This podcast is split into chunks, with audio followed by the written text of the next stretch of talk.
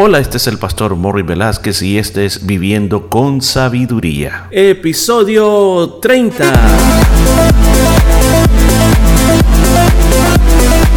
Y en el programa de este día estaremos aprendiendo cómo aplicar la sabiduría de Dios a nuestra vida a través del libro de Proverbios. Muchos consejos muy hermosos basados en la palabra de Dios. Todo esto y mucho más en Viviendo con Sabiduría. Y gracias a mi Señor Jesús que me da la oportunidad de poder estar con usted en este día y poder hablar sobre la palabra de Dios. Gracias por tener ese deseo de vivir una vida diferente, vivir una vida de sabiduría. Y estamos aquí con usted juntamente aprendiendo sobre esto. Hoy vamos a continuar con el versículo número 20. Al entrar en este viaje del versículo 20, una vez más Salomón toca la importancia de ser fiel en una relación matrimonial. Los siguientes versículos llevan el poder de animar a los esposos y a las esposas a mantenerse fieles en el matrimonio. Así que vayamos a ver qué nos dice la palabra de Dios. Versículo, vamos a ir al versículo número 20. Dice, guarda, hijo mío, el mandamiento de tu Padre, y no dejes la enseñanza de tu madre. Átalos siempre en tu corazón, enlázalos a tu cuello, te guiarán cuando andes, cuando duermas, te guardarán, hablarán contigo cuando despiertes. Mire qué lindo es el encabezado, cómo comienza la introducción antes de hablar de la problemática. Entonces está dando este consejo para que no simplemente escuchemos algo y lo olvidemos, o que escuchemos algo y solo hagamos lo que nos conviene. Está diciendo que los podamos cumplir al pie de la letra, que podamos cumplir lo que ambos padres están enseñando, porque usted se da cuenta, dice, el mandamiento de tu padre y la enseñanza de tu madre. Aquí mismo está diciendo lo que los padres de familia también debemos de hacer. Ahora, ¿cuál es la diferencia entre un mandamiento y una enseñanza? Un mandamiento tiene una orden, una orden que es imperativa, que no es negociable, sino que esa orden que se te está dando la tienes que cumplir, porque si no te va a ir mal. Con respecto a la enseñanza, es el poder alumbrar, alumbrar el entendimiento de la persona para que no vaya a caer en problemas o en situaciones difíciles. La enseñanza ilumina, la enseñanza muestra. Ahora, el trabajo del padre de familia tiene que ser el trabajo más fuerte, da las órdenes y dice esto no lo vas a hacer y, trabaja en que las órdenes se cumplan. Con el caso de la enseñanza, la madre tiene más tiempo como para poder hablar con sus hijos y poder explicar el, porqué de las cosas. Se ha dicho, por ejemplo, de que las mujeres tienen más palabras eh, por minuto de lo que puede hablar un hombre.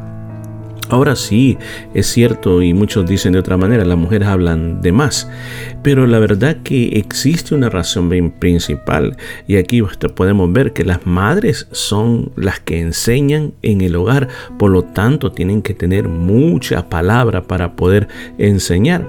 Entonces, lo que está diciendo también además de que los padres de familia nos preocupemos en mostrarle estas cosas a nuestros hijos, también está diciendo al jovencito que tiene que seguirlas al pie de la letra, no tiene que escapárseles ninguno de ellos, a tal grado que una vez más está diciendo que hay que grabárselos en la memoria, hay que tenerlos siempre presente, no es como hoy oh, es que se me olvidó, no tiene que estar presente, tiene que estar enfrente de nosotros, como aquí pone el ejemplo que si el corazón lo pudiera tener en la mano, lo tuviera que atar en el corazón, lo tuviera que andar aquí como una cadena en mi cuello, que me recuerde todo el tiempo cuál debe ser mi conducta. ¿Por qué es importante que se siga esta forma de caminar o esta forma de ser? Bueno, por las siguientes razones. En el versículo 22 nos dice que te van a mostrar el camino a seguir. Yo creo que esa es una gran importancia porque decisiones, decisiones es lo que más tomamos en la vida. ¿Cuántas decisiones hemos hecho en la vida? ¿Se ha puesto a pensar? cuántas buenas decisiones y cuántas malas decisiones.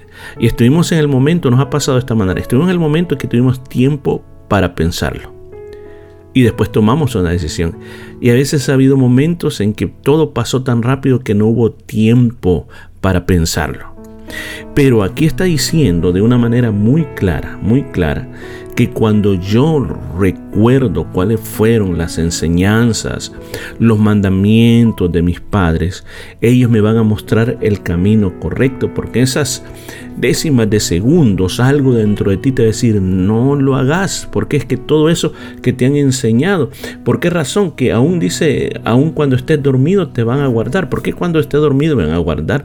Porque inclusive, fíjese esto, inclusive, una de las cosas que nosotros hacemos cuando, cuando nos van a, nos vamos a dormir, eh, a veces estamos pensando mucho en las cosas y a veces nos cuesta dormir, pero cuando nosotros estamos en paz, que sabemos que estamos haciendo lo correcto, uno se puede dormir, así como cuando uno, cuando uno era, una, uno era pequeño que le gustaba dormir con los padres y, y uno cuando sabía que los padres estaban ahí dormía tranquilo. Entonces de la misma manera, cuando tienes eh, la enseñanza y el mandamiento, hasta vas a poder dormir más tranquilo, dice, y, hablarán contigo cuando despiertes. Ahora, ¿cómo es que los mandamientos y las enseñanzas van a hablar conmigo?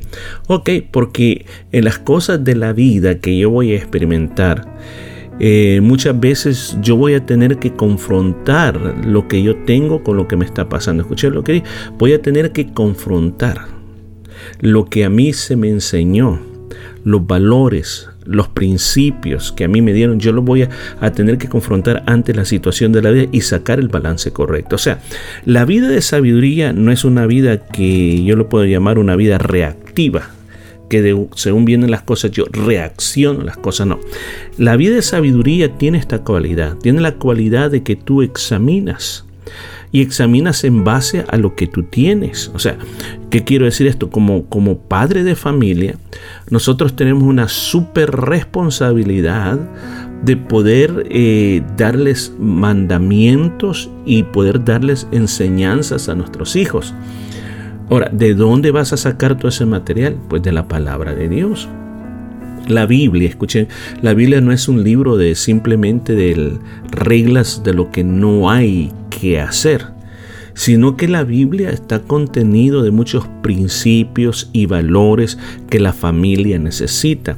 Entre tú más lees la Biblia, y aprendes las enseñanzas, aprendes los ejemplos de los personajes bíblicos o como en este libro de Proverbios tenemos bastantes consejos, eso tú se lo vas transmitiendo a tus hijos y eso les va a ayudar a ellos en el transcurso de la vida. Mira lo que dice el versículo 23. Los mandamientos o el mandamiento, ¿se recuerda quién es el que daba los mandamientos? El Padre, claro que sí. Dice, el mandamiento es lámpara. ¿Escuchó? Es una lámpara. Entonces aquí nos está poniendo un ejemplo como para que nosotros podamos comprender cómo funciona esto. Se imagina usted en una noche oscura y usted tiene que salir, tiene que ir y no hay ningún tipo de luz eléctrica. Entonces, en el contexto de esa época, usted necesitaba una lámpara, una, una de esas lamparitas. ¿Se recuerda usted como las lámparas de, de este genio que se frotaba y salía el genio de esa lámpara? Pensemos una lámpara de ese tipo, pero de barro. Imagínese, usted necesita una lámpara. ¿Y vas qué más vas a necesitar en la lámpara? Aceite. La lámpara, el aceite para que se produzca la luz, una pequeña mecha y la luz se va a producir. Entonces está trayendo ese ejemplo. El mandamiento es la lámpara y la enseñanza es la luz. O sea que para que esto camine bien, no solo, ¿qué pasaría si solo tuviéramos la enseñanza, que es la luz? No podría alumbrar porque el aceite se derrama. Pero cuando, o qué pasaría si tuviéramos solo la lámpara y no tuviéramos el aceite? O sea, de nada serviría la lámpara. O sea, en otras palabras, el mandamiento sin enseñanza no funciona. O sea, si yo simplemente vivo imponiendo órdenes sin dar la explicación del por qué, no me va a funcionar. Entonces aquí está diciendo que esa, esa luz, esa luz, esa luz de la corrección, esa luz de la disciplina nos van a mostrar cómo nosotros debemos vivir. Ahora, traigo un ejemplo. ¿Usted se acuerda en San Mateo capítulo 25 que el Señor enseñó una parábola de las diez vírgenes o las diez muchachas, llamémosles. Estas diez muchachas, vamos a hacerlo corto, cada una de ellas tenía lámparas y tenían aceite para que alumbrara la lámpara. Pero dice que una de cinco de ellas no tomaron aceite, aceite extra. Entonces, cuando vino el esposo, y se dijo que había que levantarse, las cinco prudentes o sabias agarraron del aceite extra, lo pusieron en su lámpara y tuvieron luz para dirigirse en el camino hacia donde iba a ser la boda. Pero las otras cinco no tenían aceite, no podían encender su, lámpara y así en la oscuridad tuvieron que ir ir a buscar quién les vendía aceite para poder encender la lámpara. Ahora, yo sé que se ha dicho que esto simboliza la ausencia o la presencia del Espíritu Santo en la vida de las personas, pero tomando el contexto o la interpretación que se nos está haciendo aquí es que quiere decir entonces que sí es el Espíritu Santo, pero también nos está diciendo que los que van a llegar al final, los que van a entrar a las bodas del Cordero, son aquellos que siguen los mandamientos de Dios, los que siguen las enseñanzas de Dios y son luz para este de tinieblas. Pero lo contrario, si tú simplemente tienes el mandamiento y no alumbras para nada, entonces eh, no tienes el aceite, al final te vas a quedar. Entonces que esta palabra que a nosotros nos está diciendo, nos está advirtiendo la importancia de poder tener esto fuerte, firme en la fe, para que nosotros cuando venga el Señor podamos entrar a la boda del Cordero. Así que vamos a dejar hasta aquí y mañana vamos a seguir penetrando, entrando más profundamente en este tema. Y esto fue todo por este día. Nos escuchamos el día de mañana.